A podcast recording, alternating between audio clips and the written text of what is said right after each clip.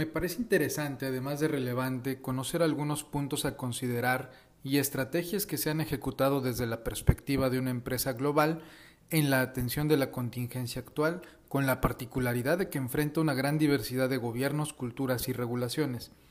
Dichas acciones se diseñan e implementan con el fin de mantener la productividad que se necesita en la empresa, sin descuidar lo que para su filosofía es el activo más valioso, las personas que ahí colaboran. No es una tarea fácil, pero sí es posible mantener el adecuado funcionamiento del sistema de control interno, la continuidad del negocio y el cumplimiento con las leyes y regulaciones de cada ubicación en la que tienen operaciones. Sin más preámbulo, comencemos con nuestro episodio del día de hoy, donde nos acompaña una invitada cuya trayectoria y experiencia nos aportarán grandes ideas que podemos incorporar en nuestras actividades.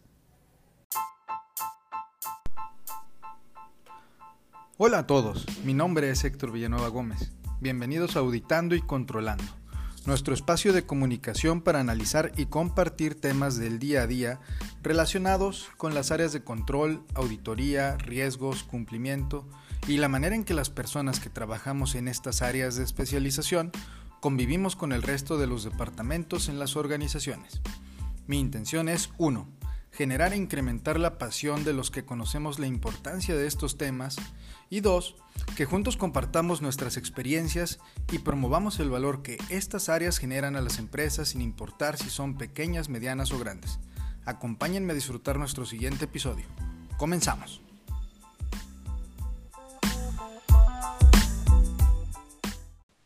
Hola, muy buen día, tengan todos ustedes. Qué gusto estar nuevamente aquí para presentarles el episodio número 3 de Auditando y Controlando. Estoy muy feliz hoy de contar con la presencia de una colega de primer nivel y aunque me quisiera ir de lleno a iniciar con la conversación del día de hoy porque estoy seguro va a ser bien interesante y llena de aprendizaje, primero les voy a presentar a nuestra super invitada. Es un placer poder presentarles a Gabriela López Juárez, quien amablemente nos está haciendo un espacio en sus toneladas de actividades y responsabilidades. Bienvenida Gaby, muchas gracias por estar aquí con nosotros. Gracias a ti Héctor, muy buenos días. Pues les platico un poquito de Gaby. Gabriela López Juárez trabaja en una de las empresas más importantes y representativas de México a nivel mundial, Grupo Bimbo. Gaby ha colaborado para esta gran empresa desde hace más de 13 años. Los últimos cinco ha fungido como Global Internal Control and Risk Management VP precedido por más de tres años como Global Share Services VP y más de cinco años como Global Financial Audit Director. Antes de Bimbo, Gaby formó parte de una Big Four por casi 10 años. Y en cuanto a su preparación académica, Gaby estudió la carrera de contador público en el Instituto Politécnico Nacional de la Ciudad de México, cuenta con un diplomado en IFRS en el ITAM y el grado de maestría en dirección de empresas del IPADE Business School. Además es contador público certificado por el Instituto Mexicano de Contadores Públicos y auditor interno certificado por el Instituto de Auditores Internos, además de tener la certificación en autoevaluación del control emitida por este mismo instituto. Nuevamente, muchas gracias Gaby por apoyar este proyecto enfocado en compartir experiencias e información valiosa con nuestros colegas de las áreas de control y vigilancia así como con otras personas que no trabajan en estas áreas, pero que están interesadas en estos temas. Vamos a empezar, si te parece, platicándome un poquito de las responsabilidades que tienes en el puesto actual en la empresa donde laboras. Claro que sí, muchas gracias Héctor nuevamente y pues un gusto poder compartir con, contigo y con todos aquellos eh, que nos puedan estar escuchando en este podcast. Eh, yo lo que quisiera comentarles es que eh, en este actual puesto que tengo a mi cargo, llevo un poquito más de cuatro años. Eh, y tengo cinco responsabilidades básicas dentro de esta posición. La primera es eh, fomentar el esquema de autoevaluación eh, del control en, Grupo Bimbo como parte de la cultura. la autoevaluación no es otra cosa más que asegurar que cada uno de los que colaboramos en el grupo asumamos como propias eh, la responsabilidad tanto de, la identificación de los riesgos como de la gestión de estos. Entonces, básicamente con este proyecto lo que buscamos es concientizar a todos de la responsabilidad que tenemos en estos temas y de asegurar que cada quien se autogestione y se autocontrole en, los ámbitos de su responsabilidad. Otra de las cosas que, tengo a mi cargo es el tema de normatividad, eh, todas las políticas y procedimientos eh, globales y de organización de, de, todo Grupo Bimbo pasan por esta área. Nosotros somos quienes nos encargamos de revisar los documentos, los contenidos del proceso de autorización, emisión, publicación y demás. Todo esto relacionado con temas de normatividad. Un tercer punto es eh, vemos nosotros todo lo relacionado con Enterprise Risk Management, que es la identificación de los riesgos de negocio de, Grupo Bimbo y de cada una de sus organizaciones. Nosotros ayudamos en el proceso de identificación y de gestión de estos riesgos a cada uno de, los responsables de las organizaciones de Grupo Bimbo. Un cuarto tema que tenemos eh, es uno que, que llamamos cumplimiento regulatorio que no es otra cosa más que asegurar que todas las, eh, digamos, todas las oficinas, plantas, centros de distribución, es decir, todas las localidades donde Grupo Bimbo tiene operaciones, eh, cumplamos eh, cabalmente con todos los requisitos regulatorios que las autoridades nos piden, pues obviamente para asegurar la continuidad del negocio. Entonces, ese es, ese es un, cuarto tema. Y un último punto que, que nosotros tenemos a nuestro cargo es toda la parte de Identity and Access Management, que es un proyecto que, asegura que todas las personas tengamos acceso a los sistemas correctos en el momento correcto y por la razón correcta, ¿no? Entonces también tenemos a nuestro cargo ese proyecto y básicamente son las cinco grandes responsabilidades que tenemos en, esta área y de la cual estoy muy gustosa de, de poder dirigir. Muy bien, oye, pues parece que tienes unas cuantas cositas por hacer todos los días, ¿no? Siempre andamos muy ocupados, la verdad es que si no es una cosa es otra, pero gustosos porque siempre me parece que son temas que, poca gente eh, eh, los ve visibles, ¿no? Pero, pero son cosas que si no suceden pueden tener un gran impacto negativo en la organización. Entonces, más vale que estemos siempre atentos de, estos temas, ¿no? Así es, así es. Bueno, y pues eh, afortunadamente para nosotros, con toda esa experiencia, ahorita vamos a platicar pues tres puntos muy, muy importantes, muy interesantes pero siempre recordando que lo que platicamos aquí en el podcast, eh, pues son eh, información y, comentarios, experiencias a título personal, sin que venga incluido el punto de vista o de alguna empresa o institución en particular. Eh, es meramente nosotros el recorrido que hemos hecho a lo largo de, nuestros años de, trabajar ya en estos temas, pues ponerlos al alcance de, todos los, los que nos hacen el favor de escucharnos. Entonces, mira, vamos a platicar eh, ahorita de tres puntos. El primero sería los retos que tiene una empresa multinacional o global para regresar de manera segura a su personal en las plantas, centros de distribución, oficinas, etcétera, a las labores presenciales, ya que debe ser todo un reto, puesto que tienen que enfrentar una importante diversidad de gobiernos, regulaciones y sobre todo de culturas. Eh, un segundo punto sería el rol que juegan las áreas de control y vigilancia en las decisiones de la empresa. Es decir, en tu experiencia, eh, ¿de qué manera coordinan sus esfuerzos las áreas de control interno y administración de riesgos, auditoría interna, cumplimiento con pues, todas las áreas de gobierno? Y finalmente veremos específicamente en México algunos temas que creas que sean relevantes para considerar durante este periodo de transición en el que se estarán reactivando las actividades presenciales.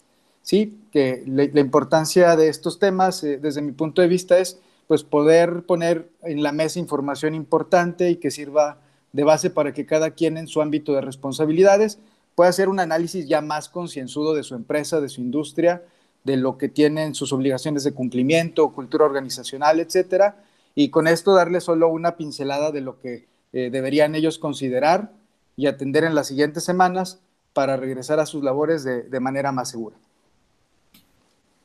Muy bien, pues ¿por dónde quieres que empecemos? Pues arranquemos con los retos que, identificas para las empresas multinacionales o globales eh, para poder regresar con seguridad y, cuidando eh, la salud de, todos sus colaboradores a las labores presenciales.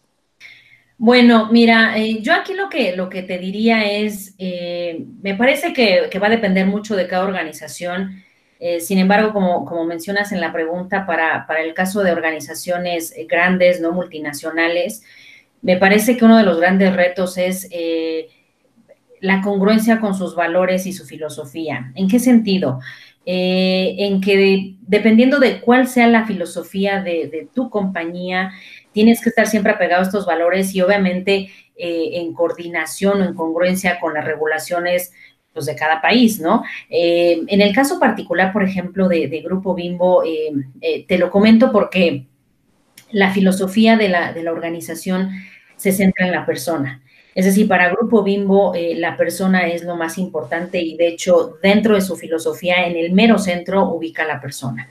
Entonces, eh, esto obviamente eh, conlleva un compromiso grande con la seguridad y el bienestar de las personas. entonces, imagínate hacer compatible el tema de, de, asegurar el bienestar de las personas con la continuidad del negocio y con el cumplimiento de las leyes, las regulaciones o los requerimientos legales o, digamos gubernamentales de cada uno de los diferentes lugares donde tenemos operación, eso es complicado. Entonces, eh, algo que sí te puedo decir es que cuando mencionas esto de cómo hacerlo de manera segura el, regreso a las oficinas, yo te diría, para el caso de, nosotros en Grupo Bimbo, el, regreso va a ser, eh, digamos, solamente reducido a aquellas personas que laboramos en las oficinas, porque la compañía no ha parado. Eh, esta compañía eh, pertenece a un sector que, pues, eh, vamos, ha sido, digamos, esencial en, esta, en estos momentos, ¿no? Por, por el tipo de, productos, obviamente, que, ofrecemos al mercado, ¿no? Es una empresa alimenticia, entonces, no ha parado operaciones. Realmente las personas que trabajan en plantas, en centros de venta, centros de distribución, no han parado operaciones. Realmente el reto va a ser para aquellos que vamos a regresar a las oficinas, pero que representamos una minoría en, el tamaño de organización que somos, ¿no? Entonces, eh, lo, que, lo que yo te diría, eh, además de como reto, es desde un inicio, eh, desde que empezamos con estas circunstancias de la pandemia, nosotros siempre estuvimos a la altura en el sentido de de proteger el bienestar y la seguridad de los colaboradores.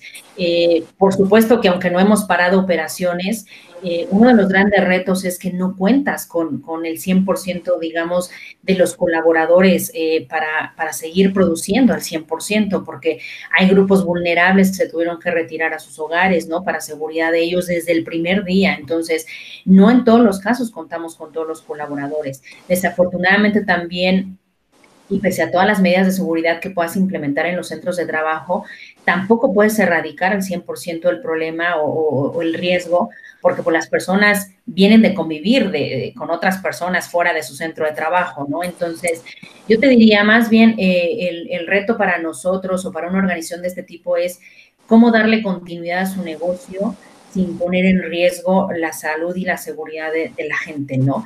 Y sobre todo, eh, insisto, siendo congruentes con, cualquiera que sea la filosofía de la compañía. En nuestro caso, nosotros sí nos sentimos muy comprometidos con las personas y obviamente eso nos lleva a tener, eh, digamos, estándares más, más estrictos de seguridad y de bienestar para ellos que muy probablemente puedan llevarnos a, hacer ajustes ¿no? en, la operación de, la misma compañía, porque, pues insisto, no puedes operar al 100% cuando estás bajo, bajo estas condiciones. Entonces, yo creo que dependiendo de, cuál sea tu, tu, filosofía y tu objetivo de negocio, eh, tienes que ser siempre congruente con esto, ¿no? Y, obviamente asegurando que, que, pues que no, no, no, no bajes el rendimiento de tu organización, ¿no? Y obviamente también asegurando que, estás cubriendo todos los requisitos legales de, cualquier país en donde estés operando, porque en algunos países pueden ser más flexibles, en otros más, más laxos,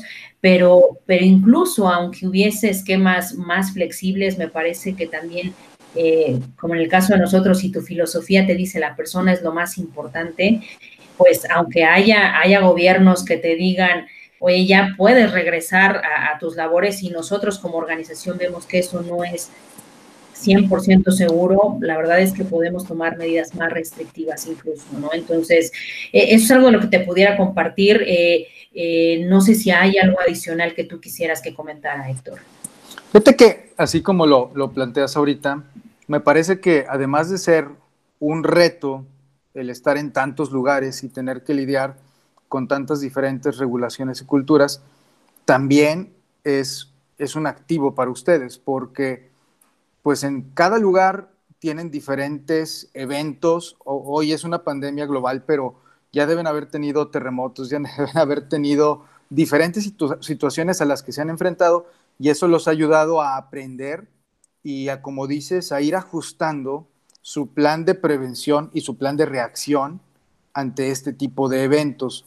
Además el poder negociar y tener que gestionar con cada eh, diferente autoridad, con cada diferente gobierno, pues también les va robusteciendo eh, su, poder en la toma de decisiones al, contar con argumentos más sólidos de por qué sí o por qué no Bimbo, de acuerdo a sus valores y a sus objetivos, hace o no, o, cumple o no de manera cabal o, en los tiempos que se está esperando por cierta autoridad o por cierto gobierno, ¿no? Entonces, lo veo yo también, además de, ser un reto y, que siempre van a, tener cosas nuevas a las que se van a enfrentar, pues ya tienen una base de conocimientos importante y, un equipo de personas ya muy bien preparadas para poder enfrentar e incluso ir a apoyar a, las diferentes ubicaciones donde tienen operaciones eh, eh, esas gestiones. Entonces, eh, creo, que, creo que eso también ayuda bastante a que tengan más afinado su plan de continuidad, que tengan afinadas las estrategias que deben utilizar en caso de las diferentes eventualidades, ¿no? Sí, fíjate que, que eso que comentas es bien cierto porque sin duda cuando una compañía de este tipo pasa por, por diferentes situaciones problemáticas y en diferentes circunstancias, la verdad es que eso te hace más maduro como organización de, cualquier giro que sea la compañía, ¿no? Sin duda vas capitalizando aprendizajes, conocimiento, experiencia y, te hace contar con equipos eh, multidisciplinarios, ¿no? Eh, que, aportan a, la toma de decisiones eh, más asertiva, ¿no? Eh, ahorita comentabas, eh, me parece que mencionabas algo de, de, comités para, tomar decisiones y demás. Aquí tenemos un comité de crisis que, básicamente está conformado por áreas o representantes de áreas funcionales que saben perfectamente cómo está, cómo se está moviendo eh, la operación, el negocio, ¿no? Y, desde diferentes puntos de vista, ámbitos, regiones, localidades, como tú mencionabas, con diferentes requerimientos legales, ¿no? Por parte de los gobiernos y, eso de alguna manera eh, te ayuda a contribuir para la mejor toma de decisiones porque eh, incluso pudiste haber ya experimentado ciertos resultados bajo otras circunstancias en, en, algunos lugares que hoy por hoy te pueden ser de alguna utilidad para tomar alguna decisión. Entonces, sin duda, eso obviamente eh, te, hace, te hace crecer como compañía y te hace tener mayores elementos, obviamente, para, para tomar decisiones como como quiera que sea, cualquier decisión que tomes, pues siempre va a representar un riesgo, ¿no? Entonces, al final del día, eh, lo único que te ayuda es eh, a, tomar una decisión un poco más fundamentada, ¿no? Con, algunos resultados probablemente un poco más predecibles, ¿no? Entonces, y, obviamente si no salen como lo esperas, pues vas a ser capaz de, de responder mejor a cualquier, a cualquier desviación que resulte.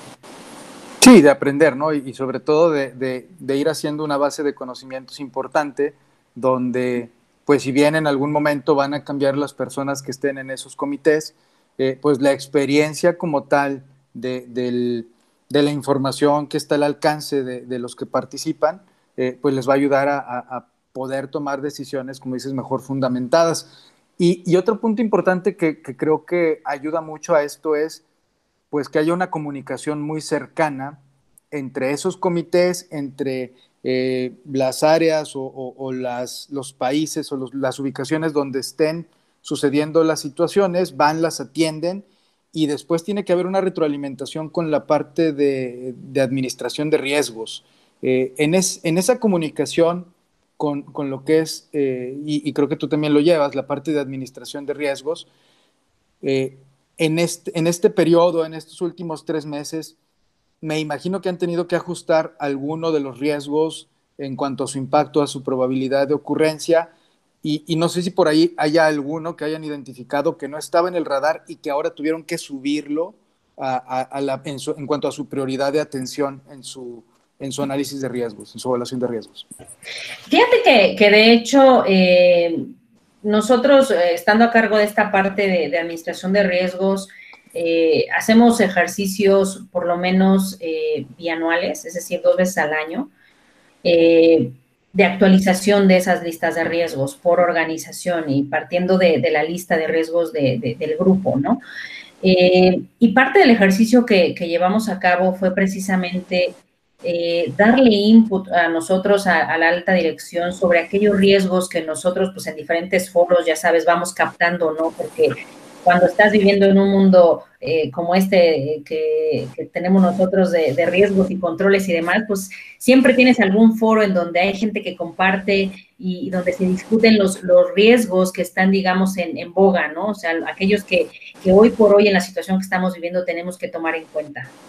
Nosotros desde nuestra área Parte de nuestra responsabilidad es precisamente estar escauteando ese tipo de foros para estar capturando esos, esos riesgos, digamos, que, se están vislumbrando en, el entorno para poder nosotros comunicarlos a la alta dirección en caso de que ellos no los tengan en su radar, porque, porque muchas veces eh, los negocios, pues obviamente están enfocados al día a día, ¿no? A, a, la operación, a la continuidad, a cómo atender a los clientes, los colaboradores y demás, pero pero de repente eh, pueden estar dejando un poco de lado estos temas que, que, digamos, de materializar que pudieran causar un efecto muy negativo a las organizaciones. Entonces, nosotros lo que hacemos es eh, recabar esa información, compartirla con, con, las personas que lo tienen que conocer, eh, crear una awareness, ¿no? De, este tipo de riesgos que, que están emergiendo o que, o no que están emergiendo, pero aquellos que se están, eh, digamos, eh, incrementando, ¿no? En su probabilidad. Haciendo más visibles. Exactamente. Entonces, eh, de alguna manera nosotros los lanzamos a la mesa y ellos los toman en cuenta y son ellos quienes toman la decisión de incorporarlos o no en su lista de riesgos, ¿no? un ejemplo que, que, que, te daría yo es, por ejemplo, todo el mundo lo sabemos, el de cybersecurity fue un riesgo que se incrementó ¿no? O sea, pero se incrementó por mucho en, tanto en la probabilidad como en el impacto, porque empezaron a crecer los ciberataques y demás. Y este era un riesgo que nosotros teníamos en nuestro, en nuestro mapa, pero derivado de esto, se le dio un peso mayor y obviamente se puso un equipo dedicado para estar atendiendo el asunto, ¿no?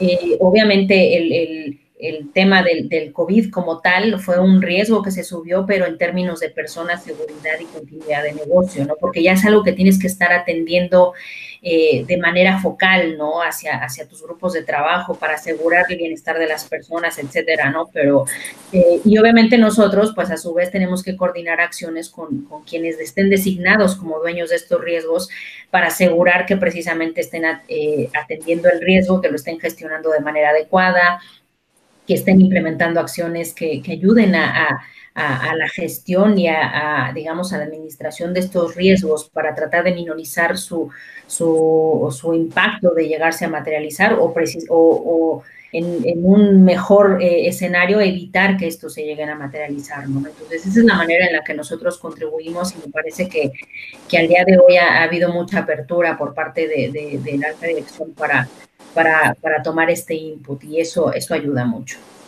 Claro, y fíjate que con esto, como me lo platicas, se conectó de manera eh, inherente el segundo punto, que cuáles son los roles que juegan las áreas de control y vigilancia en la toma de decisiones de las empresas. Yo creo que a partir de aquí lo que podríamos, podría preguntarte es, ¿y tu interacción con auditoría interna, por ejemplo? Eh, ¿qué, tanto eh, se han comunicado eh, en estos últimos tres, cuatro meses, porque así como ustedes tuvieron que hacer ajustes en lo que es eh, el análisis o la evaluación de riesgos de la empresa, ellos me imagino que hicieron alguna modificación en su plan de auditoría precisamente para poder aportar valor desde esa trinchera también, venir a apoyarlos a ustedes y a la administración a través de revisiones más particulares, más específicas y que tuvieran informados a los demás órganos de gobierno de lo que estaba sucediendo. Mira, nosotros, eh, ciertamente, así como lo comentas, Héctor, nosotros, eh, una vez que hacemos este ejercicio que te comentaba yo de, digamos, el análisis, la, actualización de esa lista de riesgos, eh, lo que sí hacemos es comunicarla con auditoría, porque obviamente para auditoría es un input importante este, este listado de los top riesgos de, de la organización, ¿no? Entonces, si me preguntas cómo modificaron el plan, la verdad es que no, no tengo información para darte porque al final del día sí actuamos como, como, digamos, áreas independientes, ¿no? Yo les doy el insumo a ellos y ellos toman ese insumo y ellos, lo que sí te puedo asegurar es que eh, toman el plan, o más bien toman la lista de riesgos y, corrigen o modifican su plan eh, de acuerdo con, estos nuevos riesgos. ¿De qué manera haya quedado modificado? No, no, no tengo la menor idea porque ellos son los únicos responsables de, de definir y de ejecutar ese plan, pero de que toman en cuenta este input que nosotros les damos, sí lo toman en cuenta, porque obviamente tiene que haber mucha comunicación. Al final del día somos áreas que, estamos buscando lo mismo, el objetivo es común y, y obviamente estamos eh, digamos, inmersos en una, en una misma dinámica en la que tenemos que estar viendo los mismos riesgos, tenemos que estar atendiendo las mismas necesidades de la organización, ¿no? Siempre tiene que haber comunión entre estas dos áreas, porque de lo contrario, imagínate que, en control interno estuviéramos atendiendo unos riesgos y auditoría interna estuviera atendiendo otros, bueno, pues estaríamos trabajando para organizaciones diferentes, ¿no? Entonces, siempre eso nos ayuda a tener comunión y asegurar que estamos atendiendo las mismas prioridades, porque lo que nosotros detonamos como, como, digamos, los top riesgos de la organización, que obviamente provienen de la alta administración, tienen que ser considerados sí o sí por auditoría interna para precisamente a través de sus revisiones y de su plan, pues ellos puedan, eh, digamos, atender estas inquietudes y asegurar que, que efectivamente se están implementando los controles necesarios para poder mitigar estos riesgos. Sí, definitivamente, porque tiene que haber esa alineación de todos hacia los objetivos de la empresa. Así eh, es. la, manera en que yo lo veo es eh, con el input que ustedes les, les entregan de la evaluación de riesgos, ellos pueden tener una mejor conversación con el comité de auditoría sobre en dónde enfocar sus esfuerzos y sus recursos para contribuir a todo lo que está sucediendo del lado del negocio, ¿no?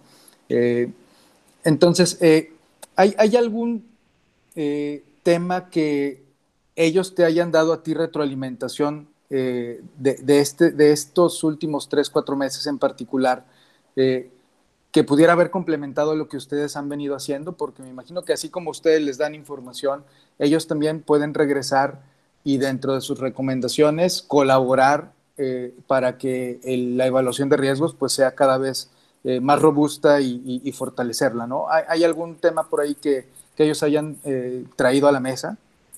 Fíjate que ahorita que recuerden, no, no ha habido uno, pero eh, sin duda puede llegar a verlo, ¿no? O sea, y no solamente bajo estas circunstancias que estamos viviendo. Eh, hoy por hoy me parece que, no, no, ha habido, incluso el, mismo comité de auditoría ha, hecho cuestionamientos sobre ciertos riesgos, ¿no? Que si se están siendo considerados o no. Y, y, cuando vienen con nosotros y nos preguntan, oye, estos riesgos están considerados, casualmente ya los tenemos en el radar. ¿No? Pero, pero eso no quiere decir que así va a ser siempre, ¿no? Por supuesto que siempre puede haber la posibilidad de que ellos nos den, eh, digamos, alguna idea de algo que no estemos considerando nosotros desde nuestra perspectiva. Entonces, eh, la comunicación es de ida y vuelta y por supuesto que ni nosotros tenemos la verdad absoluta, ni me parece que ellos tampoco, entonces siempre más bien buscamos la, la comunicación constante entre ambas áreas para, para obviamente también nosotros desde el punto de vista de, control eh, aseguremos que tenemos, eh, digamos, el input de, los diferentes actores en estos temas, ¿no? Eh, obviamente el comité de auditoría, pues obviamente es un, es un órgano que, que es totalmente independiente y que tiene, digamos, comunicación directa con el Consejo de Administración y ellos también, eh, por supuesto, pueden dar cualquier input al Consejo, pero hasta el día de hoy me parece que, lo que nosotros hemos eh, considerado ha estado, ha estado cubierto también, eh, digamos, como parte de las inquietudes de, estos, de estos dos organismos, digamos, el comité y la propia Dirección de Auditoría Interna. Muy bien, muy bien. bueno, y digamos que trasladándonos a, México en particular eh, y para lo que son eh, los colaboradores que van a regresar ya a las oficinas, eh, pues entiendo que hay, hay, por ahí un checklist que tienen que estarse ejecutando para ver si cumplen con las, los criterios que están marcando las autoridades para regresar y demás. ¿Ustedes algo que, hayan hecho, digamos que no tanto por el cumplimiento como tal de lo que se está pidiendo, sino más bien como parte de los valores de la empresa, eh, tienen eh, algún tema relevante que, estén considerando previo a poder hacer el regreso, digamos que del 100% de la gente, no sé si lo vayan a hacer eh, en fases o, algo que sin, digamos que nos vayas a decir algo que, sea confidencial, que pudieras compartir como una buena práctica de lo que se tiene que evaluar previo a poder regresar a tus colaboradores a, las oficinas? Pues mira, eh, hay muchas cosas que hoy por hoy se están evaluando. Eh, no hay nada todavía, digamos, eh, formalizado, ¿no? Son muchos los escenarios que se están analizando porque definitivamente el regreso a, esto que llamamos la nueva normalidad nos va a llevar a, tomar decisiones de operación diferentes, ¿no? Eh, eh, por ponerte ejemplos, digo, nosotros eh, en las oficinas donde yo laboro es un edificio de cuatro pisos, que es muy manejable para no usar el ascensor, por ejemplo, ¿no? y muy manejable me refiero para las personas que, físicamente estamos en condiciones de subir y bajar cuatro pisos, ¿no? y de donde incluso puedes hacer reacomodos para cualquier persona que tenga alguna necesidad diferente, pues de ubicarlas en una planta abajo, cosas por el estilo, ¿no? Pero sí se están considerando escenarios donde, donde se visualice espacios de trabajo ya con, cierta separación, ¿no? Eh, mínima de, metros, eh, con incluso, bueno, un poquito antes de esta situación, ya sabes, seguro no solo en, esta compañía, en muchas otras estábamos viviendo los espacios abiertos, ¿no? Seguramente ahora retomaremos los espacios cerrados, ¿no? Como para, para empezar a a, separar un poquito este contacto personal, ¿no?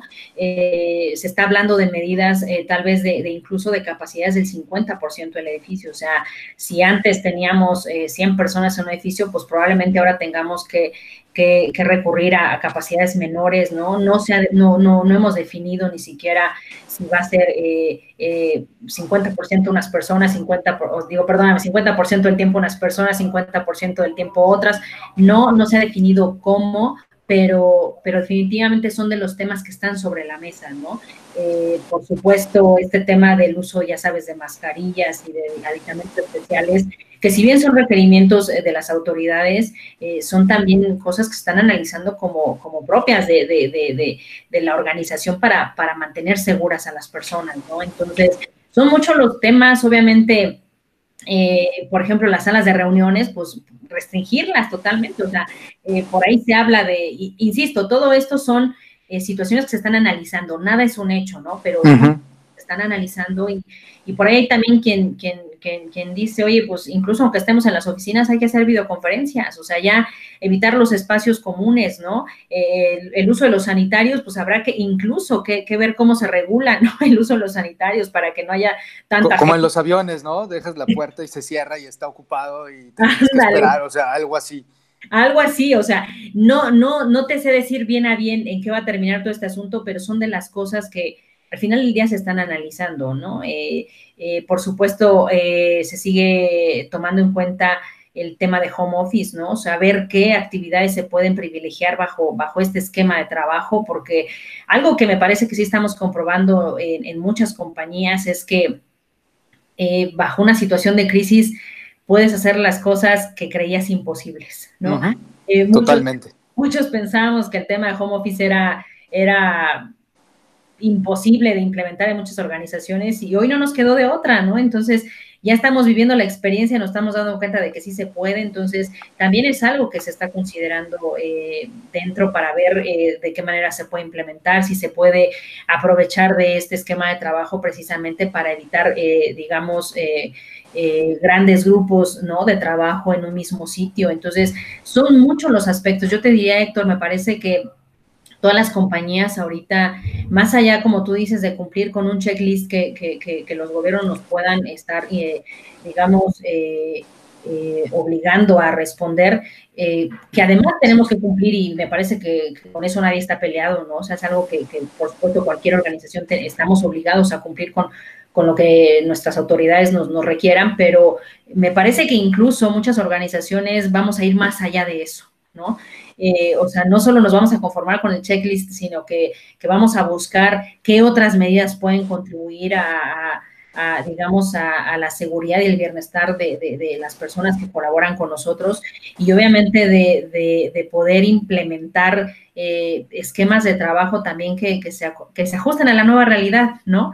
Y bajo nuevas, bajo nuevas condiciones, bajo nuevas reglas que nos van a llevar, eh, incluso yo creo que que hasta ser más productivos, porque Eh, me parece que hoy por hoy también muchas organizaciones hemos demostrado que, bajo estos, esta, esta necesidad de, buscar alternativas diferentes de trabajo nos han llevado a, a, ser más eficientes en lo que hacemos. Entonces, son muchas cosas las que hay que analizar. Me parece que nada se puede dejar fuera de la mesa y cualquier cosa que se nos pueda ocurrir ahorita por, por loca que parezca o por fuera de la realidad que pueda sonar, me parece que es importante que, todas sean analizadas para ver qué es lo que más nos conviene como organización. Sí, de acuerdo. Yo, veo con ustedes que tienen un, eh, un, pasito adelante eh, en comparación con otras industrias, porque pues todo el tema de higiene, de seguridad, de, de salud, salubridad, lo tienen en las plantas.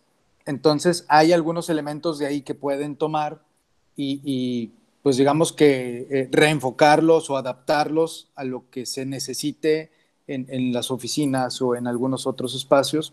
Eso es, una ventaja que, ustedes tienen. Otra, como bien dices, el, el tema de pues ese rechazo a las videoconferencias que antes tenían algunas personas, pues llegó alguien y lo rompió totalmente y dijo, a ver, videoconferencias, punto. Y, ahora hasta esas personas que no estaban tan convencidas, pues ya se adaptaron y ya se dieron cuenta que es viable, ¿sí? Entonces, si te pones creativo desde el punto de vista de negocio, de algo malo, puedes crear eh, una nueva cultura de trabajo, un nuevo esquema y, hacerlo sustentable y hacerlo más rentable. Entonces, creo que, si lo vemos con buenos ojos, nos puede traer eh, la oportunidad de generar ideas que, vengan a, mejorar lo que ya estábamos haciendo y que en una zona de confort, o a lo mejor por una tendencia como eran los espacios abiertos para la creatividad, y, pues a lo mejor se van a mantener en ciertas áreas cuando esto pase en 6, 8, 10 meses, y hay otras áreas donde sabes que a lo mejor no necesitamos tener a 20 personas aquí, son 10 las que tienen que estar y las otras pueden estar trabajando a distancia. No sé, hacer, hacer esquemas interesantes donde, pues al final del día, sí, lo más importante es estar eh, sanos y seguros, pero pues si además podemos hacerlo rentable, pues qué mejor para la empresa, ¿no? Así es, totalmente de acuerdo contigo, Héctor. La verdad es que sí, yo creo, como bien mencionabas, eh, para nuestro caso, eh, en temas de, seguridad y, e higiene y bienestar de, las personas, me parece que la escuela que traemos de, las plantas en esta organización que, ya está por cumplir 75 años, me parece que eso, eso sí nos da una ventaja, porque es algo que siempre ha sido de las grandes prioridades de la organización, ¿no? Eh, y por otro lado, esto que tú dices, eh, eh, tomar estos aprendizajes que, que, esta nueva realidad nos está obligando, ¿no? A, tomar, me parece que, que al final nos puede llevar a cosas muy buenas. Por supuesto que el futuro es muy incierto, no sabemos realmente bien a bien qué es lo que vaya a suceder, Tampoco sabemos bien a bien cómo nos vaya a impactar de manera positiva o negativa todo esto que, vamos a tener que vivir, ¿no? De, manera diferente, pero me parece que siempre eh, sacar lo mejor de cualquier situación, eh, eh, digamos, es una gran oportunidad que tenemos, ¿no? Cualquier momento de crisis nos tiene que llevar sí o sí a, una gran oportunidad de crecimiento y me parece que es un buen momento para aprovecharlo.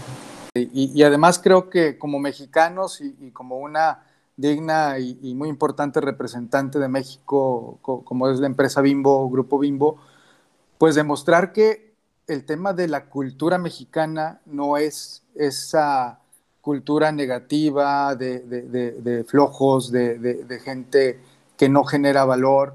Eh, por el contrario, creo que ahorita estamos teniendo esa oportunidad de demostrarnos nosotros mismos que ante las adversidades, como lo hemos tenido en muchas otras situaciones de terremotos y demás, eh, ahora se puso a prueba nuestra capacidad de seguir produciendo, de seguir siendo eh, generadores de valor para nuestras empresas, eh, con, esa eh, oportunidad de estar a distancia en tu casa, con distractores y que aún así estemos logrando nuestros objetivos, creo que debemos considerarlo para bien y tomarlo nosotros mismos como ejemplo de que podemos hacer mucho si siempre mantenemos ese compromiso de, hacer lo que nos corresponde.